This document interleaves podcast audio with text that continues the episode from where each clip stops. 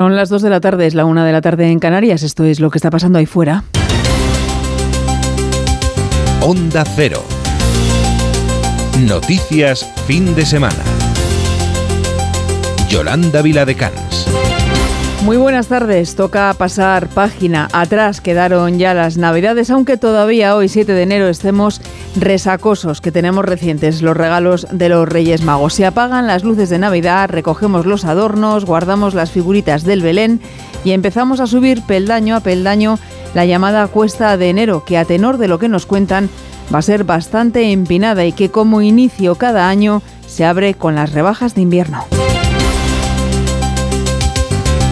Enseguida vamos a hablar de esas rebajas. Antes vamos a las carreteras para saber cómo se circula a esta hora este sábado de regreso en el penúltimo día de la tercera fase de la operación especial de Navidad de la Dirección General de Tráfico en la que se prevén 4 millones de desplazamientos. Conectamos con la Dirección General de Tráfico. David Iglesias, buenas tardes. ¿Qué tal, Yoli? Muy buenas tardes. A esta hora continúa cortada por accidente en Valencia la CV60 en Almiserá, dirección Gandía, y tenemos dos accidentes que afectan a las entradas a Madrid. Uno por la A1 en San Sebastián de los Reyes, en el que se ha visto involucrada una moto y que mantiene solo un carril abierto a la circulación, lo que provoca 3 kilómetros de retenciones en San Sebastián de los Reyes hacia Madrid y también de entrada otro alcance en la A4 en Pinto. Al margen de los incidentes, todavía algunas dificultades en Madrid, de entrada por la A5 en Móstoles y A6 en Las Rozas y el Plantío, en las entradas a Barcelona por la 2 en Cornellá, también la C33 y la C58 en Moncada, ya en Valencia la entrada por la V31 en Sedavilla en Sevilla, la ronda S30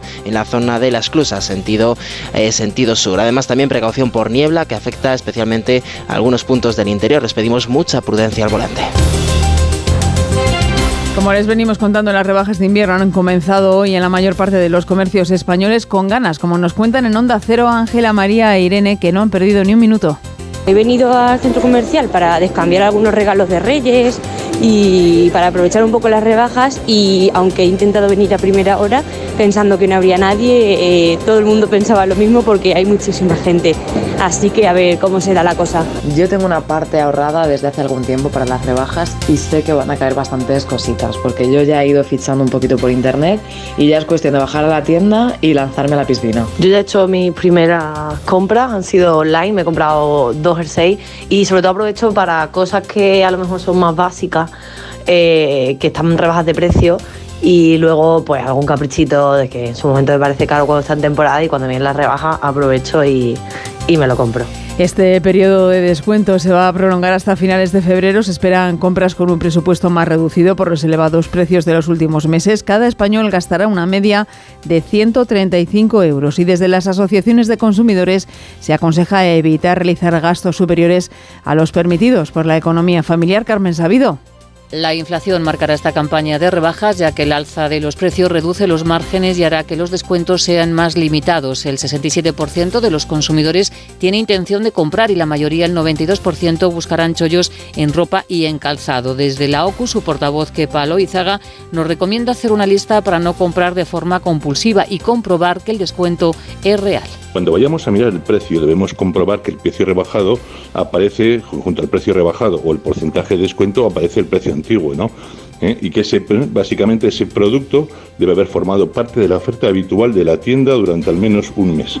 Esto con lo que se trata de evitar es que, bueno, pues que las rebajas se dediquen a sacar stocks de, de otros años, ¿no? Otra recomendación que es muy importante es confirmar si hay condiciones especiales, porque las tiendas no están obligadas a devolver el dinero en efectivo, pueden hacer un vale canjeable. Solo hay obligación de devolver el dinero cuando el producto presenta unas taras o un tipo de defectos, o cuando se hace una compraventa por online, que lógicamente tenemos un plazo de 14 días. Los reyes no han acertado, no hemos acertado, muchas veces la mayoría de las tiendas por política comercial lo que van a darnos es un vale, pero esa política de cambios o de evoluciones tiene que estar bien claras. En estas rebajas de media los consumidores nos gastaremos 135 euros y el sector espera un buen ritmo de ventas. Otro punto a tener en cuenta en las rebajas, además de que se cumplan los descuentos, es la política de devoluciones, que como recuerdan las asociaciones de consumidores debe ser clara. Ignacio Rodríguez Burgos. Los Reyes Magos apenas han iniciado su regreso a Oriente cuando ya estamos en rebajas.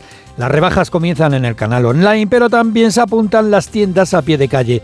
En las rebajas, la ropa, el textil es la estrella del momento, concentra el 92% de las compras. Pero no solo es tiempo de rebajas, también de devoluciones. Los Reyes Magos no siempre aciertan, gana cada vez más espacio las ventas de regalos no deseados en el mercado de segunda mano.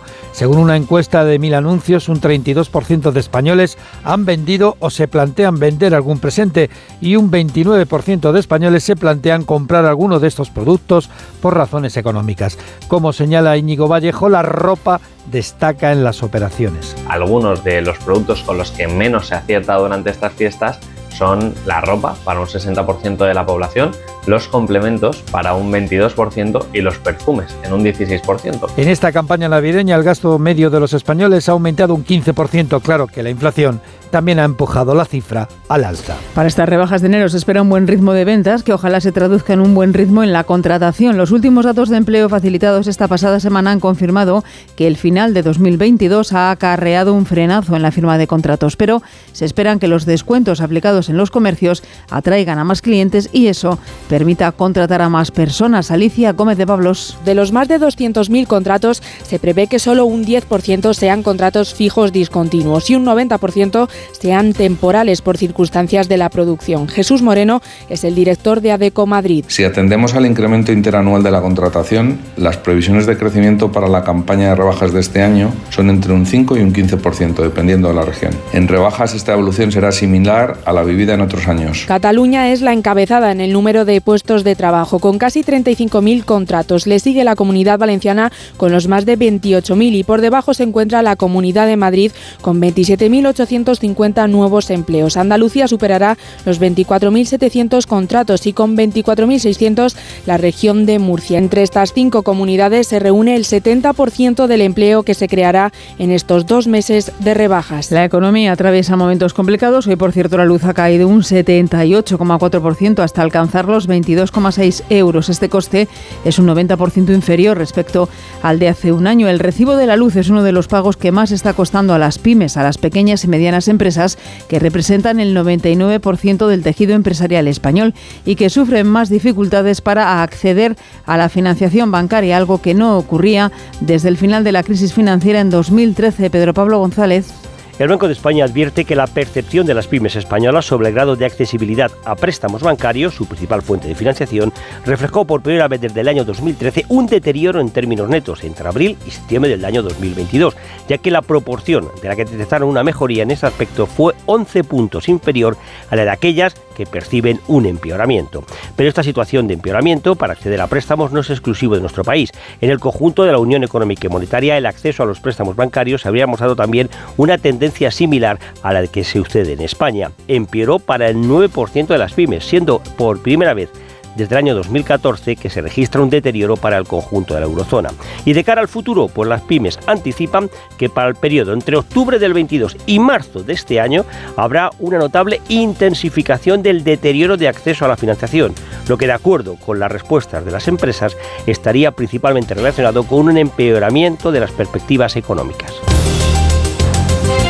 Arrancado en Estados Unidos una nueva histórica etapa tras la elección del republicano Kevin McCarthy, presidente de la Cámara de Representantes, tras 15 votaciones. Ha sido tras obtener 216 votos en una sesión tensa en la que a punto estuvieron dos congresistas de llegar a las manos. El presidente del país, Joe Biden, ha felicitado a McCarthy por esa elección, quien en su primer discurso se ha mostrado desafiante ante los demócratas. Corresponsal en Nueva York, Agustín Alcalá. Kevin McCarthy ya tiene la presidencia de la Cámara de Representantes y con ello un inmenso problema porque después de 15 votaciones ha cedido la mayor parte del poder que tiene el cargo a los extremistas de derecha, a los trumpistas y a los mismos congresistas insurrectos que hace dos años alabaron a las huestes de Donald Trump que tomaron por la fuerza el Capitolio.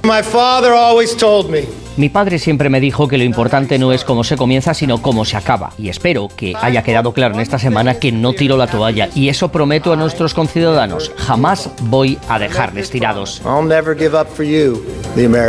Pero esto no está garantizado porque este Congreso tiene que aprobar en los próximos meses varias leyes para financiar a la nación, apoyar a Ucrania y aumentar la deuda, algo que en este momento, con la Cámara Baja en manos de los rebeldes, parece muy complicado. China afronta un giro radical a su política de COVID-0. A partir de mañana cuando van a desaparecer las cuarentenas de entrada al país. Se va a facilitar de nuevo los visados, principalmente para viajes de negocios, de estudios y para familiares de residentes extranjeros. Corresponsal en China, Laura Laplana. China se prepara para abrir fronteras con una oleada de casos como telón de fondo.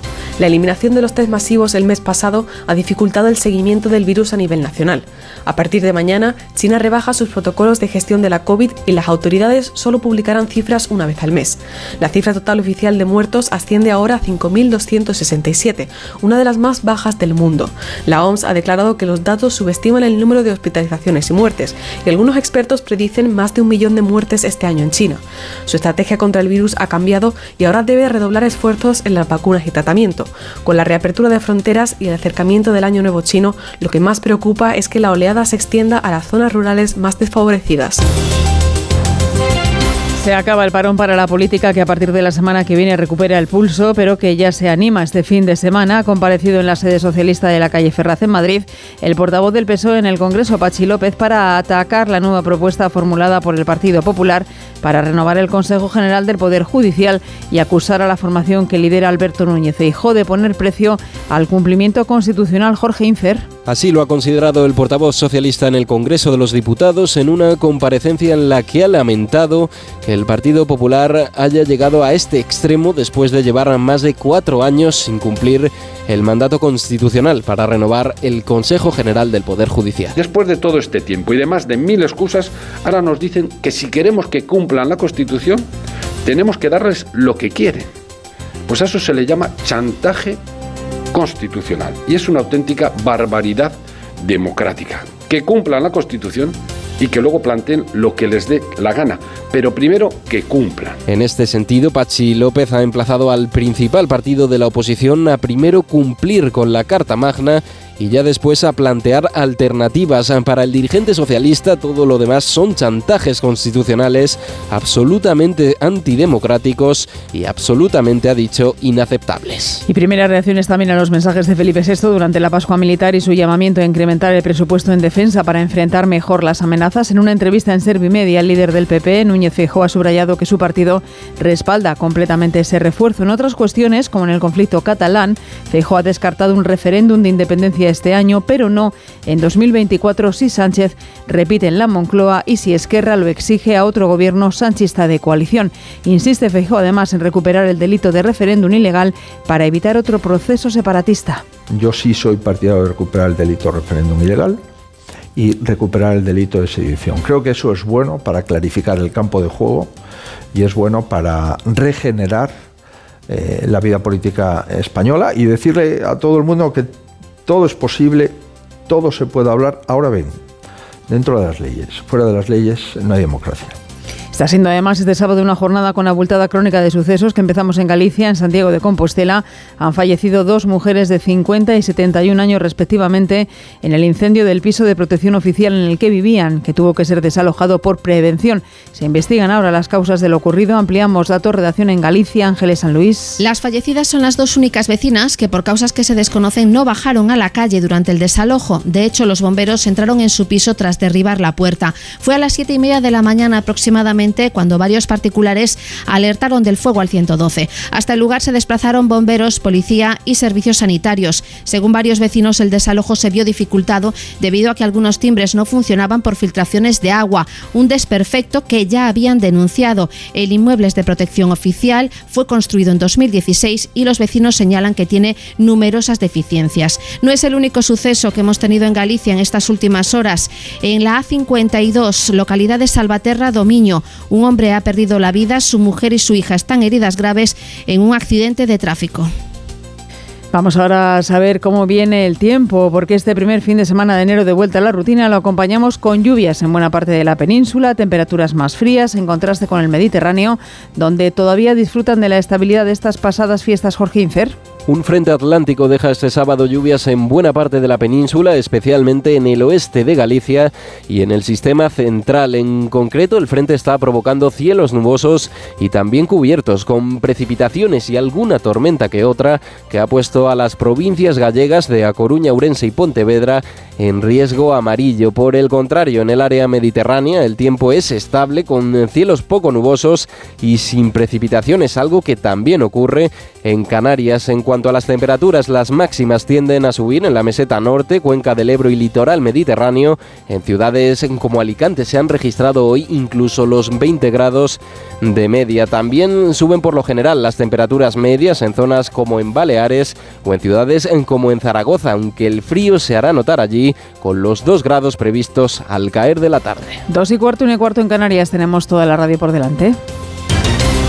Síguenos en Twitter en arroba noticias FDS. Y llega el epílogo.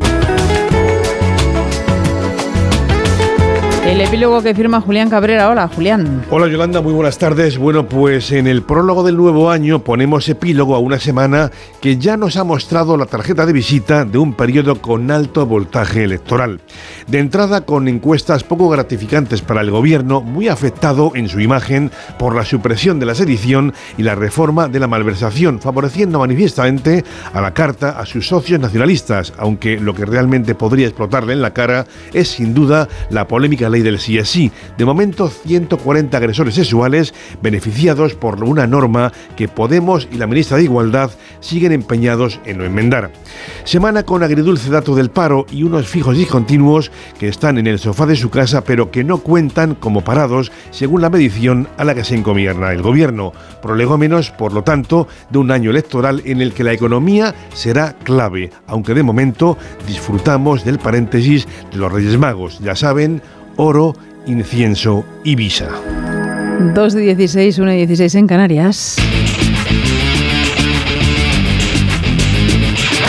Vamos ya con todas las noticias del deporte con Raúl Granado. Hola Raúl. ¿Qué tal? Muy buenas. ¿Qué tal? Feliz año. Igualmente. Pues eh, pendiente del fútbol, pendientes de esa jornada de liga, pero también de lo que acaba de suceder, que es lo último, y es el sorteo de la Copa del Rey de los octavos de final, esos 16 equipos donde tan solo uno del fútbol modesto de la primera ref estaba en ese bombo y además pues ha tenido digamos que suerte porque podemos decir que le ha tocado el gordo. Pero en fin, vamos con todos los detalles. Ya se ha sorteado esos emparejamientos. Hola Gonzalo Palafox, ¿qué tal? Buenas tardes. Así es, Raúl, ¿qué tal? Buenas tardes. Ya conocemos esos emparejamientos de octavos de final y el único superviviente de Primera Federación, el Ceuta, va a recibir en su estadio al Rey de Copas, el Fútbol Club Barcelona.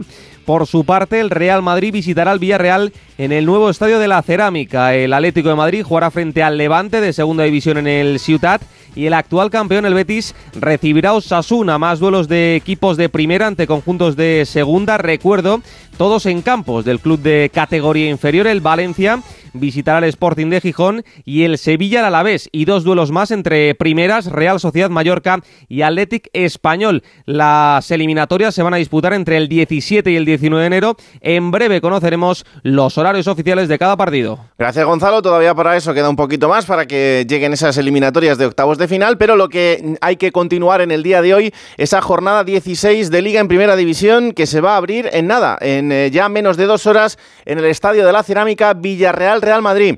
Hola Fernando Burgos, ¿qué tal? Buenas tardes. Buenas tardes, ¿qué tal Raúl? En ese estadio de la cerámica, que ahora nos comentará Víctor cómo ha quedado, pero donde el Real Madrid quiere meterle presión al Fútbol Club Barcelona. Sí, en un estadio donde primero como el Madrigal, ahora como estadio de la cerámica, el Real Madrid ha empatado en sus últimas cinco visitas, sí, últimas cinco visitas a este escenario. X en la quiniela entre Villarreal y Real Madrid, meterle presión al Fútbol Club Barcelona es el gran objetivo.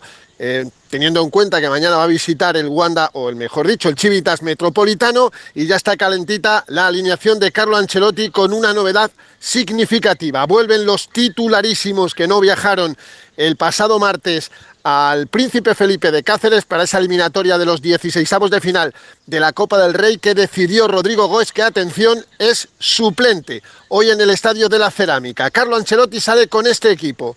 Courtois en portería. No está Carvajal por lesión, sí está Lucas Vázquez, pero el gallego de Curtis tampoco es titular.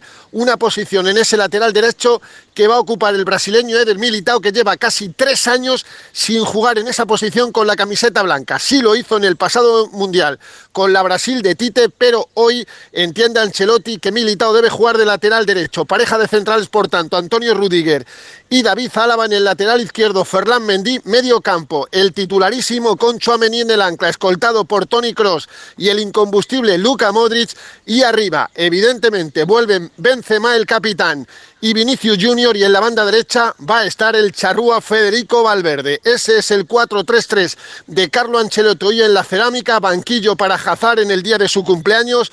Hoy cumple 32 años el belga que no creo que tenga muchas oportunidades en el día de hoy. También va a estar, repito, Rodrigo Góez, que lo está haciendo francamente bien, pero que hoy pierde el puesto en beneficio de Federico Valverde. Este enfrentamiento, Villarreal-Real Madrid, que exactamente igual, como decía Gonzalo, se va a dar en la Copa del Rey. Gracias, Fernando. De nada, salud. Un abrazo. Enfrente estará el equipo local, el conjunto amarillo. Hola, Víctor Frank, ¿qué tal? Buenas tardes. ¿Qué tal, Raúl? ¿Cómo estamos? Buenas tardes. Con ese estadio que, ¿cómo está en ese primer partido después de la remodelación? Bueno, pues con un ambiente de gala, porque va a estar lleno hasta la bandera. Desde el pasado miércoles cabe recordar que se ha vendido ya todo el papel, que se ha colgado el cartel de no hay billetes, por lo tanto más de 23.000 espectadores hoy para presenciar este Villarreal Real Madrid. El estadio que todavía no están concluidas las obras, cabe recordar que estarán a final de temporada, pero que sí, ya como se vio ante el Valencia, está en condiciones perfectas para que se pueda disputar ya el partido de fútbol y con un Villarreal que todavía no tiene 11 titular confirmado, pero que va a ser prácticamente el mismo que venciera al Valencia el pasado fin de semana en el derby regional, con la principal noticia de que Pepe Reina estará bajo palos, un Villarreal que en el día de ayer cerraba la venta de Jerónimo Rulli al Ajax de Ámsterdam por cerca de 10 millones de euros. Reina hoy, con 40 años, será el portero titular del Villarreal. Gracias, Víctor. Un abrazo. Hasta luego. A las seis y media de la tarde se va a jugar el Mallorca Real Valladolid en Somos. Última hora de los dos equipos. Paco Muñoz, buenas tardes. Hola Raúl, se espera buen ambiente en el estadio de Somos. El Mallorca no juega en casa desde el pasado 9 de noviembre cuando derrotó 1-0 al Atlético de Madrid. El saque de nos lo va a realizar el exjugador del conjunto Bermellón y seleccionador argentino Lionel Scaloni. En lo deportivo, Javier Aguirre recupera a Martín Vallent y Galarreta para el 11. El Valladolid, por su parte, llega muy tocado tras caer en la Copa y perder frente al Real Madrid. Pacheta no podrá contar por sanción con Javi Sánchez, Sergio León ni Fedal. Y el último partido del día de hoy será a las 9 de la noche, el derby catalán en Cornellá, Español Girona. José Agustín Gómez, buenas tardes. Buenas tardes. El Real Club Deportivo Español afronta el choque de esta noche desde las posiciones de descenso, donde ayer cayó tras los resultados que se dieron en los primeros partidos de la decimosexta jornada. Diego Martínez tiene la baja importante de un indiscutible como Vini Sousa en el doble pivote y la duda hasta última hora de Sergio Darder que arrastra unas molestias físicas en los últimos días. Calero podría ocupar el puesto del brasileño adelantando su posición al doble pivote. En el Girona, que se ha acostumbrado a ganar en sus desplazamientos al RCD Stadium, tienen la baja de Oriol Otro intocable para su técnico Michel Sánchez. La posición del catalán la podría ocupar o bien Ramón Terrats o Yangel Herrera.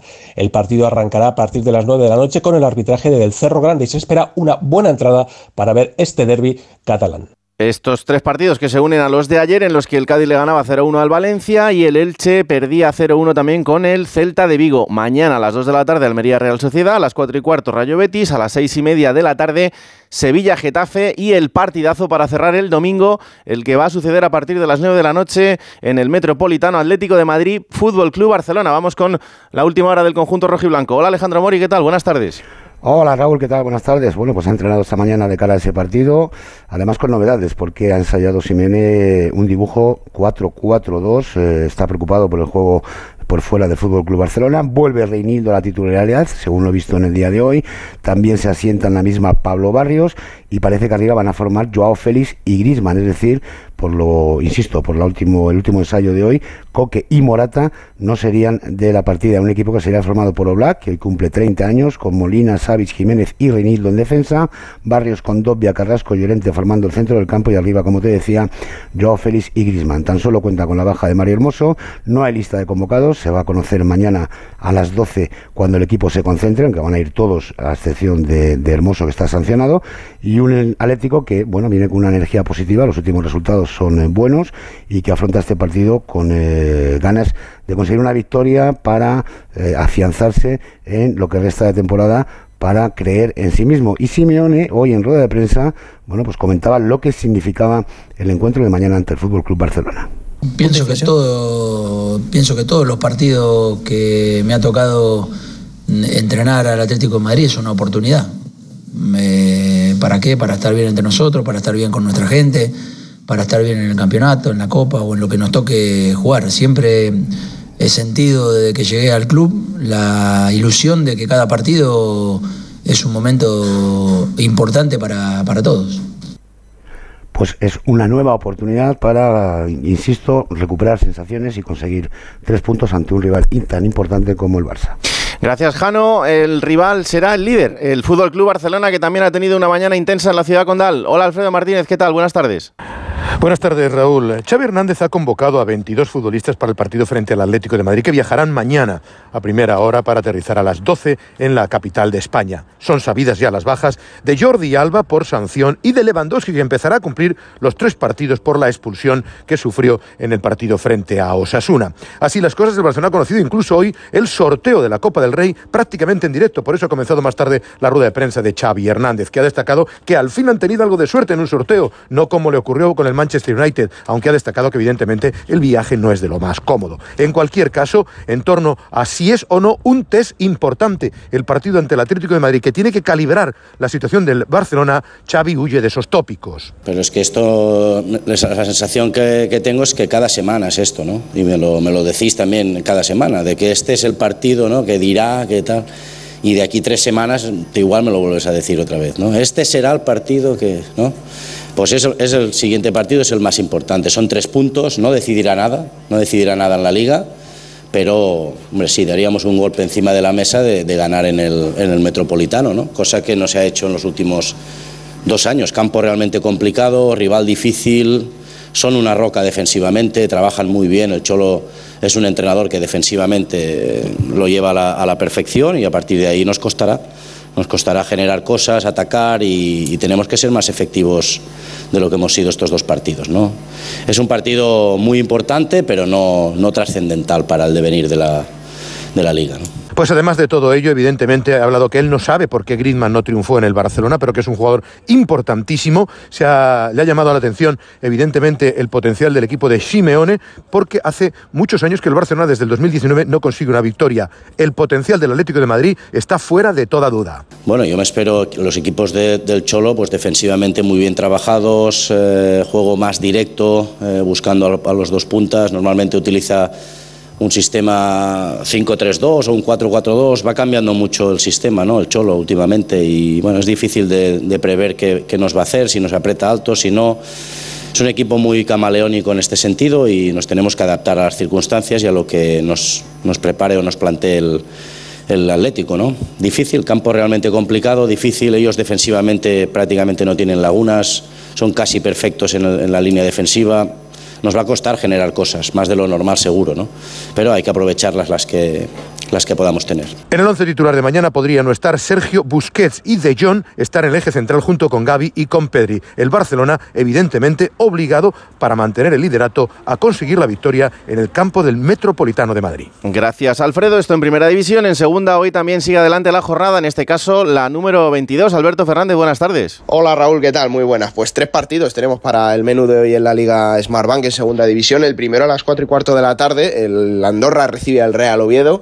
El Oviedo, que a pesar de haber sido eliminado en Copa esta semana, bueno, el, tienen el regusto de haber ganado el último partido, el derby ante el Sporting de Gijón. Para las seis y media pues yo diría el partido del drama, ¿no? Porque el Málaga recibe al Tenerife, el Málaga es penúltimo con 19 puntos, el Tenerife tiene 25 pero poquito por encima de los puestos de descenso y todo lo contrario, Raúl, tenemos a las 9 de la noche Mendizorroza, Deportivo Alavés, Burgos, los dos en playoff, el Alavés con 34 puntos, el Burgos con 35 y de ganar se podrían poner en puestos de ascenso directo después de que el Levante se pusiera segundo ayer momentáneamente. Gracias Alberto, también jornada importante en el fútbol internacional y además con noticia, director de Onda Fútbol, Miguel Venegas, buenas tardes. Hola Raúl, pues sí, Didier de Sams hasta 2026, o lo que es lo mismo, renueva hasta el próximo Mundial de Norteamérica. Hay que recordar que los dos anteriores ha hecho a Francia campeona del mundo y subcampeona. Eh, todo en un fin de semana en el que vuelve más o menos la normalidad, solo descansa Alemania, hay Liga en Italia, Juventus Udinese y Monza Inter, hay Copa en Inglaterra, la FA Cup, tenemos un Liverpool Wolverhampton esta noche, el equipo de Lopetegui va a visitar Anfield y tenemos también Copa en Francia. Ayer ganó el París por la mínima, hoy juegan el Marsella, el Mónaco, etcétera. Gracias Miguel. Y en el Rally Dakar, hoy la séptima etapa, vamos hasta allí con el enviado especial de relevo y colaborador de Onda Cero, Sergio Lillo. Buenas tardes. Buenas tardes Raúl. La jornada 7 del Rally Dakar ha vuelto a traer más noticias para Carlos Sainz y Lucas Cruz, que se habían reenganchado esta mañana al rally después de no terminar la etapa de ayer. En el kilómetro 196 han tenido que parar a ayudar a su compañero Matías Ekstrom, que es el único Audi que quedaba en liza en la lucha por la victoria y allí han tenido que cambiar su suspensión trasera izquierda por la del sueco para que este continuase en carrera. Ellos esperan ahora el camión de asistencia para poder llegar al final de la etapa de este sábado. Pues la etapa la ha ganado Yasiza al Rally de Toyota y Nasser Alati ya sigue líder de la general. Todo esto y mucho más a partir de las tres y media en Radio Estadio. Lo escucharemos. Son ya las dos y media de la tarde, una y media de la tarde en Canarias. Esto sigue siendo lo que está pasando ahí fuera. Onda Cero. Noticias fin de semana. Yolanda Viladecans. Lo esencial de este sábado es lo que sintetiza en un minuto Laura Gil. Lo esencial pasa por la vuelta a empezar de PP y PSOE en su eterna confrontación. El socialista Pachi López acusa a los populares de poner precio al cumplimiento de la Constitución para reformar el Poder Judicial y habla de chantaje antidemocrático. Desde el PP, su líder Núñez Feijó, en una entrevista a Ser y Media, afea al gobierno no informarle sobre defensa y no descarta un referéndum en Cataluña en 2024 si Sánchez sigue en el gobierno. En Ucrania sigue corriendo el reloj antes de que esta medianoche acabe la tregua religiosa decretada por Putin Putin, señalado por la comunidad internacional y acusado de incumplirla. El presidente ruso ha felicitado hoy la Navidad ortodoxa, invocando la paz, la bondad y la compasión. Desde el Parlamento Europeo se felicita este sábado a Kevin McCarthy, el republicano que esta noche por fin ha logrado ser elegido presidente del Congreso de Estados Unidos tras 14 votaciones fallidas. La Unión Europea se declara, por otro lado, horrorizada por las dos últimas ejecuciones en Irán de dos manifestantes muertos en la horca tras su detención en las revueltas. Y aquí en España, suceso luctuoso en Ourense por la muerte en esa ciudad de dos mujeres mujeres de 71 y 50 años de edad en un incendio en este sábado de desplome del precio de la luz hasta los 22,6 euros el megavatio hora, que es también el primero de las rebajas de invierno con descuentos más limitados debido a la inflación. Foto de un 7 de enero que se completa con el regreso por carretera de cientos de españoles, los más rezagados tras las vacaciones de Navidad, en la tercera y última fase del operativo de la DGT para estas fechas que concluye mañana a medianoche. 2 y 31, 1 y 31 en Canarias, tenemos toda la radio por delante. Síguenos en Facebook en Noticias Fin de Semana Onda Cero. Han echado a andar las rebajas de invierno en la mayor parte de los comercios españoles, aunque es cierto que los descuentos se venían aplicando hace días para aprovechar las compras de Reyes y muchas tiendas empezaron la pasada madrugada a través de sus webs.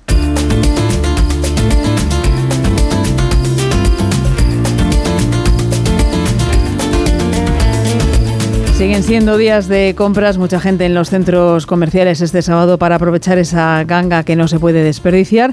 Hay muchas ganas, como nos cuentan en Onda Cero Ángela, María e Irene, que no han perdido ni un minuto. He venido al centro comercial para descambiar algunos regalos de Reyes y para aprovechar un poco las rebajas y aunque he intentado venir a primera hora pensando que no habría nadie, eh, todo el mundo pensaba lo mismo porque hay muchísima gente.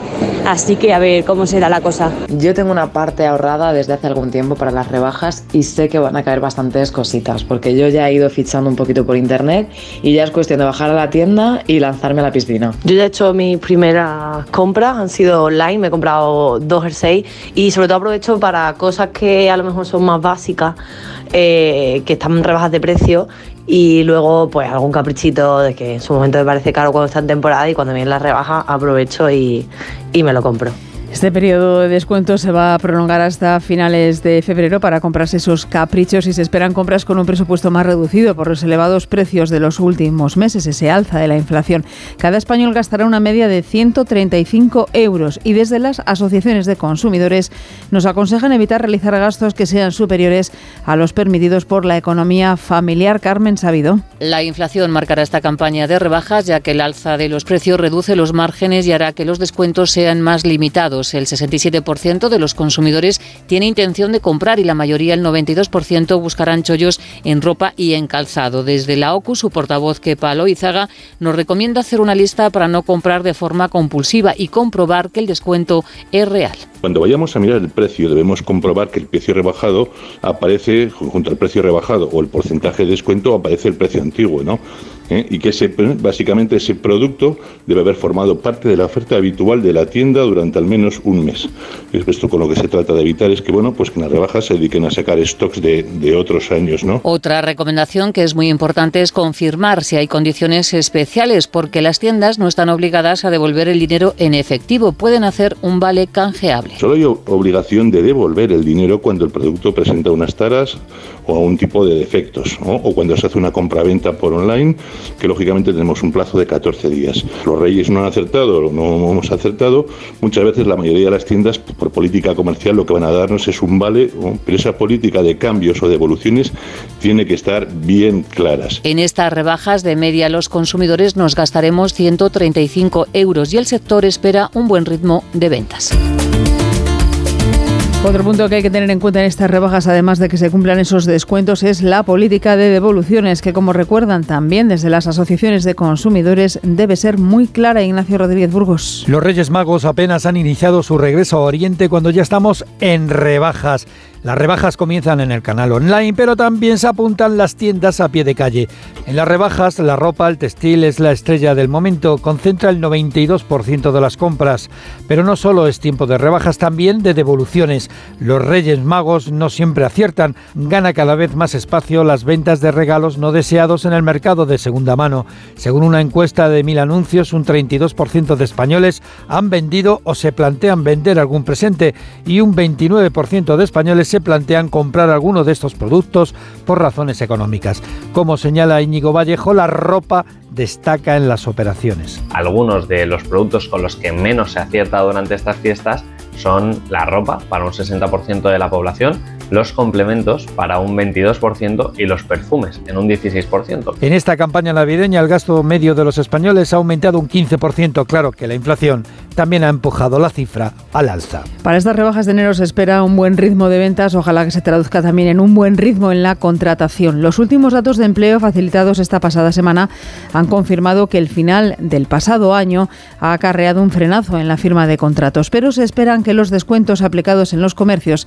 atraigan a más clientes y eso permita poder contratar a más personas. Alicia Gómez de Pablos. De los más de 200.000 contratos, se prevé que solo un 10% sean contratos fijos discontinuos y un 90% sean temporales por circunstancias de la producción. Jesús Moreno es el director de ADECO Madrid. Si atendemos al incremento interanual de la contratación, las previsiones de crecimiento para la campaña de rebajas de este año son entre un 5 y un 15%, dependiendo de la región. En rebajas esta evolución será similar a la vivida en otros años. Cataluña es la encabezada en el número de puestos de trabajo, con casi 35.000 contratos. Le sigue la Comunidad Valenciana con los más de 28.000 y por debajo se encuentra la Comunidad de Madrid con 27.850 nuevos empleos. Andalucía superará los 24.700 contratos y con 24.600 la región de Murcia. Entre estas cinco comunidades se reúne el 70% del empleo que se creará en estos dos meses de rebajas.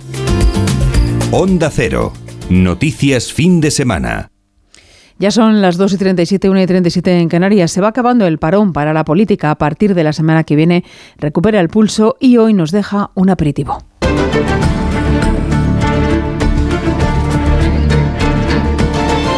Ha comparecido en la sede socialista de la calle Ferraz esta mañana en Madrid el portavoz del PSOE en el Congreso, Pachi López, para atacar la nueva propuesta formulada por el Partido Popular para renovar el Consejo General del Poder Judicial y acusar a la formación que lidera Alberto Núñez Feijó de poner precio al cumplimiento constitucional. Esas palabras las ha recogido Jorge Infer. El portavoz socialista en el Congreso arremete contra los populares por poner precio al cumplimiento de la Constitución para reformar el Consejo General del Poder Judicial. Pachi López asegura que lo que se está produciendo no es otra cosa que un chantaje constitucional que llega a calificar incluso de antidemocrático e inaceptable. Las Cortes Generales, el Congreso y el Senado tienen que tener capacidad de decidir sí o sí sobre los órganos del gobierno del Poder Judicial, sobre los poderes del Estado. Los demás son trampas y, como digo, chantajes constitucionales absolutamente antidemocráticos y absolutamente inaceptables. En este sentido, Pachi López critica que el Partido Popular lleve cuatro años bloqueando la renovación del CGPJ y que ahora este partido haya planteado una propuesta para que sean los jueces los que elijan a su órgano de gobierno, algo que según el socialista no contempla la propia Constitución. Y declaraciones también del Partido Popular de su presidente Alberto Núñez Feijóo en una entrevista que publica Ser Bimedia, Feijo ha descartado un referéndum de independencia este año, pero no en 2024, si Sánchez repite en la Moncloa y si Esquerra lo exige a otro gobierno sanchista de coalición. Insiste además el líder popular en recuperar el delito de referéndum ilegal para evitar otro proceso separatista. Yo sí soy partidario de recuperar el delito de referéndum ilegal y recuperar el delito de sedición. Creo que eso es bueno para clarificar el campo de juego y es bueno para regenerar eh, la vida política española y decirle a todo el mundo que todo es posible, todo se puede hablar, ahora ven, dentro de las leyes. Fuera de las leyes no hay democracia. El Partido Popular ha designado, por cierto, a Íñigo de la Serna, coordinador del programa electoral para los comicios municipales y autonómicos del 28 de mayo. De la Serna tiene el encargo de redactar un programa marco que sirva de base y referencia a los candidatos de toda España, al margen de los programas específicos con el que cada uno de ellos concurrirá a las próximas elecciones. Es precisamente este asunto en lo que va a ocuparse en los próximos días el Partido Popular, que ya prepara un gran acto para el próximo sábado 21 de enero, donde presentarán a los candidatos para las grandes ciudades. José Ramón Arias. El mes de enero supone para el PP un periodo en el que va a aprovechar para presentar los perfiles y las caras de su avanzadilla autonómica y local como primer paso para acometer la recuperación del gobierno. En los próximos días los populares deberán confirmar los nombres de los candidatos alcaldes de grandes ciudades que quedan por elegir, como son entre otros los casos de Barcelona, Valladolid o Zaragoza. Y es que el día 21 hay previsto un gran acto en Madrid para presentar conjuntamente a todos los cabezas de lista de las capitales de provincia y principales ciudades españolas. El día 14 se hará lo propio en Zaragoza con los autonómicos. También está programado que en estas primeras semanas del año el PP dé a conocer el documento sobre regeneración institucional en el que está incluido su propuesta registrada esta semana para garantizar la independencia del Poder Judicial. Y sumamos en este bloque político la advertencia del líder del Partido Socialista Catalán, Salvador Illa, al gobierno catalán. Su propuesta para sumar apoyos para el presupuesto es un todo que no admite recortes ni modificaciones y si el gobierno no la acepta como tal, ha dicho Illa, que busque otros apoyos. Onda Cero Barcelona, Albert Postils. El líder de los socialistas catalanes, Salvador Illa, advierte al gobierno de la Generalitat que su propuesta de acuerdo para los presupuestos es un todo y lanza la pelota al tejado del Ejecutivo catalán. Es una propuesta de mínimos y es un todo del que no se puede desgajar una parte para decir esto sí y esto no. Es un todo y a partir de ahí el PSC poco más tiene que decir. El que tiene que hablar ahora es el señor Aragonés para decir si la acepta o no la acepta. Las posiciones se han enrocado por la negativa del Gobierno a incluir en las cuentas proyectos como el del Hard la ampliación del aeropuerto del Prat o el cuarto cinturón. En este sentido, Illa ha lanzado un mensaje al presidente Aragonés. Usted es el presidente, usted tiene la responsabilidad de proporcionar unos presupuestos a Cataluña, busque usted, si no le gusta nuestra propuesta, otros apoyos. ¿no? Por su parte, el Ejecutivo ha transmitido estos días que ve posible llegar a un acuerdo la semana que viene. En tres minutos llegamos a las tres menos cuarto, dos menos cuarto en Canarias y enseguida les llevamos hasta Estados Unidos. Onda Cero. Noticias fin de semana.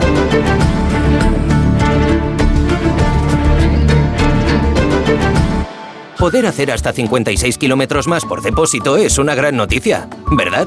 Reposta carburantes BP Ultimate con tecnología Active y si al llegar al gimnasio ves que has olvidado la bolsa y debes volver a por ella, pensarás en que te vas a librar de las sentadillas y no en el carburante. El beneficio se logra con el tiempo y puede variar por distintos factores. Más información en bp.com. ¿Y tú que tienes una mascota en casa? ¿Qué necesitas para tu seguridad? Yo lo que necesito es una alarma que pueda conectar cuando Toby se queda solo en casa, que es a diario. Pues en Securitas Direct tienen una alarma para ti, porque es compatible con mascotas. Y tú siempre puedes conectarte a las cámaras para comprobar que está bien. Y es que tú sabes lo que necesitas, y ellos saben cómo protegerte. Llama ahora al 900-272-272 o entra en securitasdirect.es y descubre la mejor alarma para ti. Síguenos en Twitter en arroba noticias FDS. Es el momento del Foreign Affairs. ¿Dónde empezamos hoy, José Manuel Gabriel? En Washington, donde la Cámara Baja de Estados Unidos ha iniciado esta pasada madrugada una nueva etapa con la elección del republicano Kevin McCarthy como su presidente. Han sido necesarias 15 votaciones a lo largo de cuatro jornadas por el boicot de un grupo de republicanos ultras en una situación inédita en los últimos 100 años. McCarthy se ha mostrado desafiante ante los demócratas y el presidente Joe Biden en su discurso durante la apertura de la 118 legislatura del Congreso.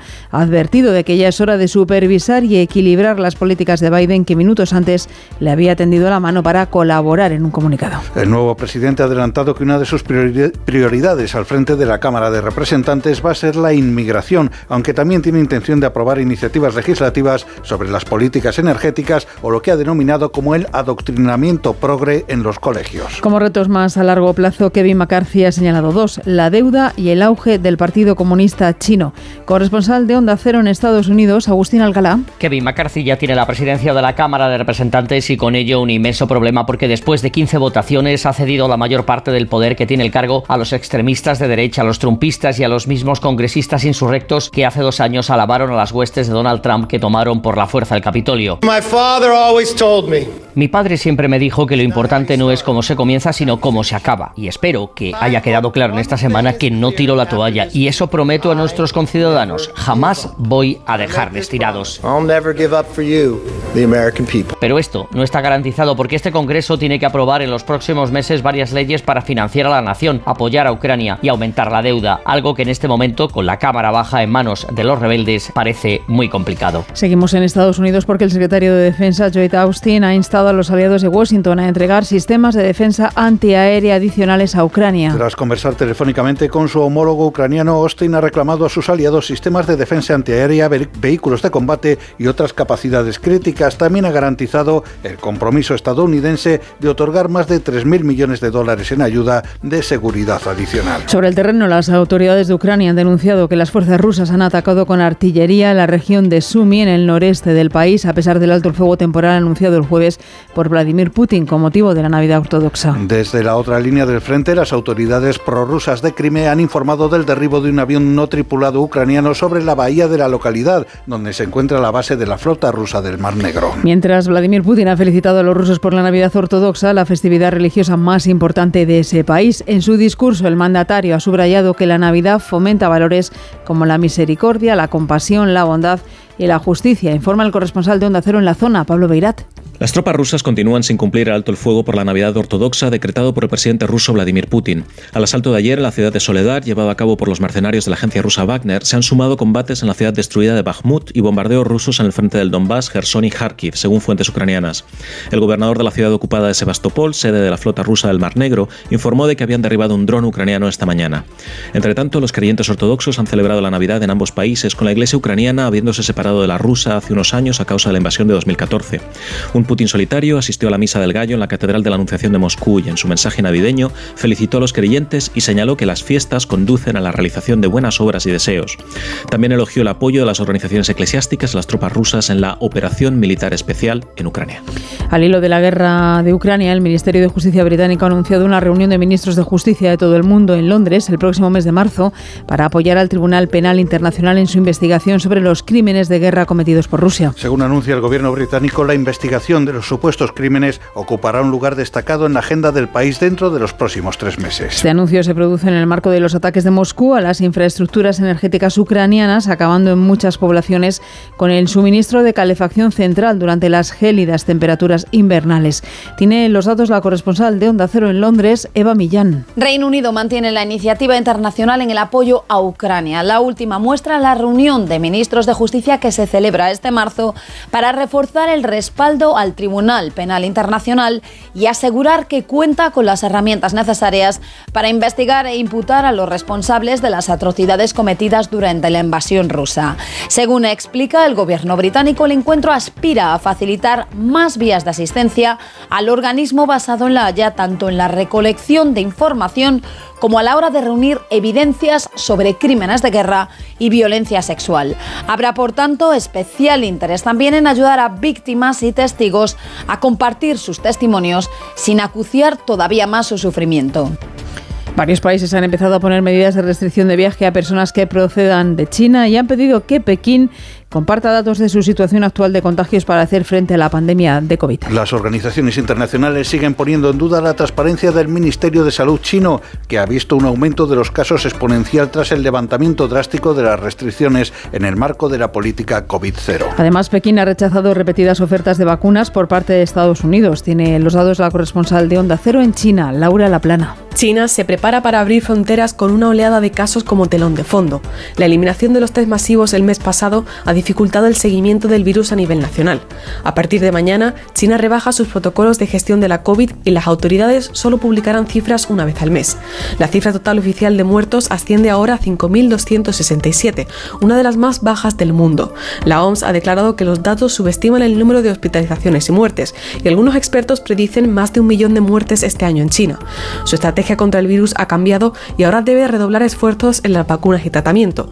Con la reapertura de fronteras y el acercamiento del Año Nuevo Chino, lo que más preocupa es que la oleada se extienda a las zonas rurales más desfavorecidas. Y a poco más de 24 horas de la detención de Ovidio Guzmán, uno de los hijos del Chapo Guzmán más buscados por Estados Unidos, el Estado mexicano de Sinaloa no ha logrado recuperar la calma totalmente. La ola de violencia desatada tras conocerse el arresto se ha cobrado de momento casi 30 vidas. Ovidio Guzmán, también conocido como el ratón, permanecerá en prisión preventiva hasta que el juez federal Gregorio Salazar reciba de Estados Unidos los documentos necesarios para su estado extradición. El ministro de Exteriores mexicano, Marcelo Ebrard, cree que no habrá novedades judiciales hasta dentro de al menos cuatro semanas. Primero, sobre el, el caso de Ovidio, hay una solicitud de detención provisional con fines de extradición.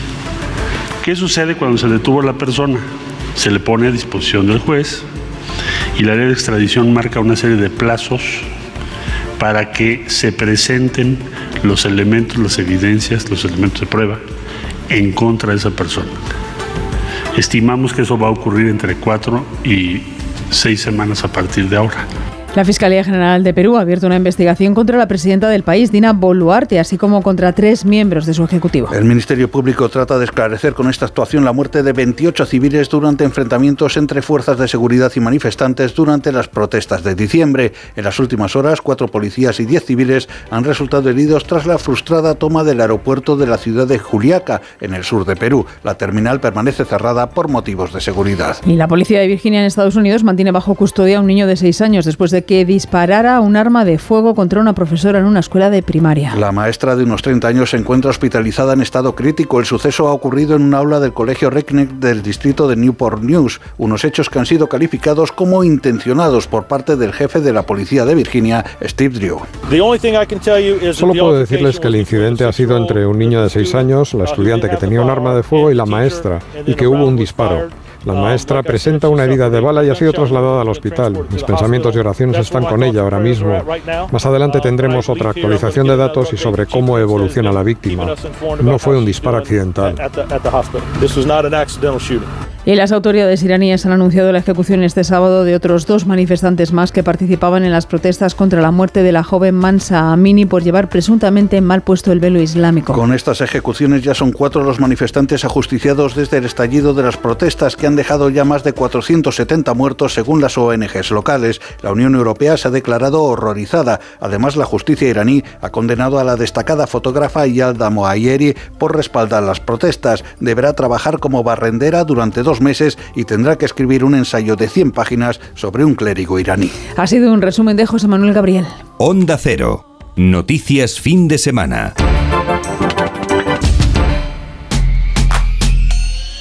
Si buscas coche sin caer en el derroche, ¿qué coche me compro.com? Rentino nuevo sin dejarlo para luego, ¿qué coche me compro.com? Usados, 100% garantizados, ¿qué coche me compro.com? Síguenos en Facebook en Noticias Fin de Semana Onda Cero. Contamos además que el escritor Manuel Vilas es el nuevo ganador del premio Nadal con su novela Nosotros. La obra, que llegará a las librerías el próximo 1 de febrero, se impuso entre el total de los 997 originales presentados a la edición de este año del galardón, que organiza desde 1944 Ediciones Destino, que pertenece al grupo Planeta y cuya dotación económica es de 30.000 euros. Onda Cero Barcelona, Jaume Más. Manuel Vilas es el ganador del premio Nadal con la novela Nosotros, una novela que habla de amor, pero sobre todo de la dificultad de superar una pérdida. Es una mujer que ha perdido al ser que amaba, ha perdido al ser que, que daba sentido a su vida, y es una mujer que no, no admite haberlo perdido. Vila, escritor consolidado, fue finalista del Premio Planeta en 2019 y se ha llevado los 30.000 euros del premio en una edición que ha recuperado la normalidad y la habitual gala en el Hotel Palace de Barcelona. La otra triunfadora de la noche fue la periodista cultural Gemma Ventura Farré, quien se llevó el premio Josep Pla por la novela La Ley de l'Hivern, una novela que también precisamente habla de la pérdida, pero de cómo aquellos que se van no nos abandonan del todo. Cómo al final la ley del invierno es lo que nos explican los árboles ahora, ¿no? Que, que, las, bueno, las hojas van a caer y, van a salir otras de nuevas y no sabemos cómo serán. Y esta es la, la magia de la vida, que nos esperan muchísimas cosas que aún no han pasado y que pueden ser muy bonitas, ¿no? Las dos novelas se publicarán el 1 de febrero de este año 2023 y en el caso de la novela La Ley de Levern, este mismo año saldrá la versión en castellano, aún sin fecha.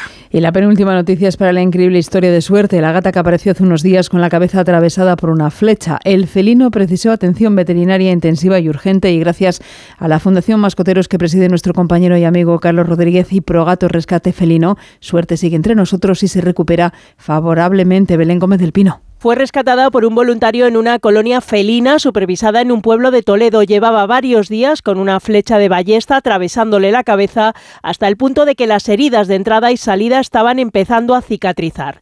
Al llegar el animal a las manos de la Fundación Mascoteros fue operada por Carlos Rodríguez, su presidente y director de Como el perro y el gato. La flecha había provocado una severa hemorragia y una infección interna. Todo va bien y la gatita se llama Suerte. Este animal siempre hará honor a su nombre porque yo creo que es el único caso a nivel mundial en el cual ha atravesado una serie de estructuras tan sumamente importantes. El animal sigue vivo, está comiendo, está socializándose. La agresión a la colonia felina ha sido denunciada a la Guardia Civil que busca al autor del disparo por un delito de maltrato animal. Cuando se recupere la gata será dada en adopción.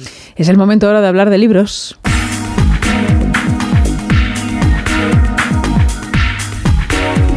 Hablamos de libros con Paco Paniagua.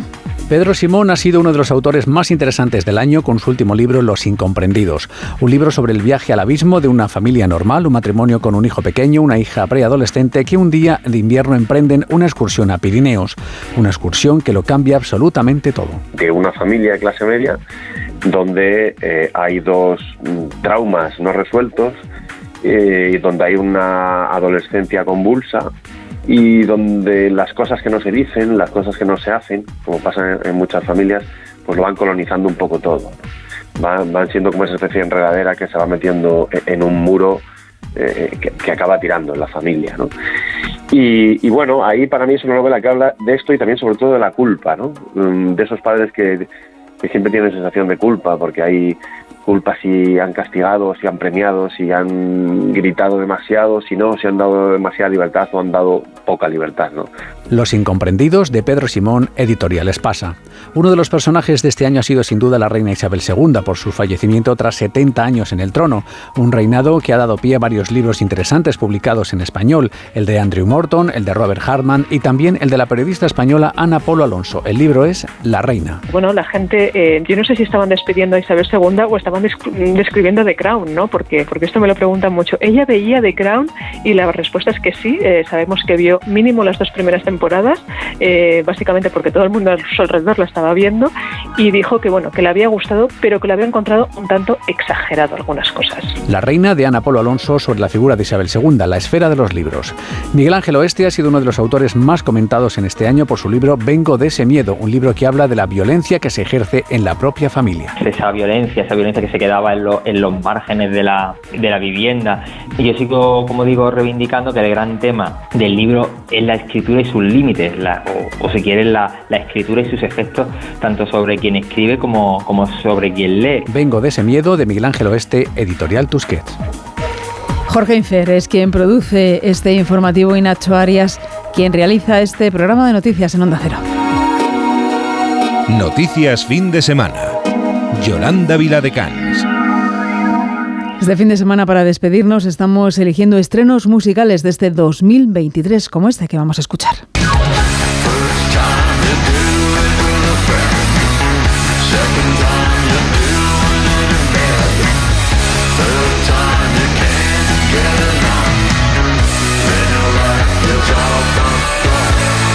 Es el nuevo trabajo de Iggy Pop que este viernes, ayer mismo, lanzaba su nuevo disco Every Loser y esta canción que estamos escuchando es True Out Johnny, que forma parte de ese decimonoveno disco de estudio del icono del punk estadounidense.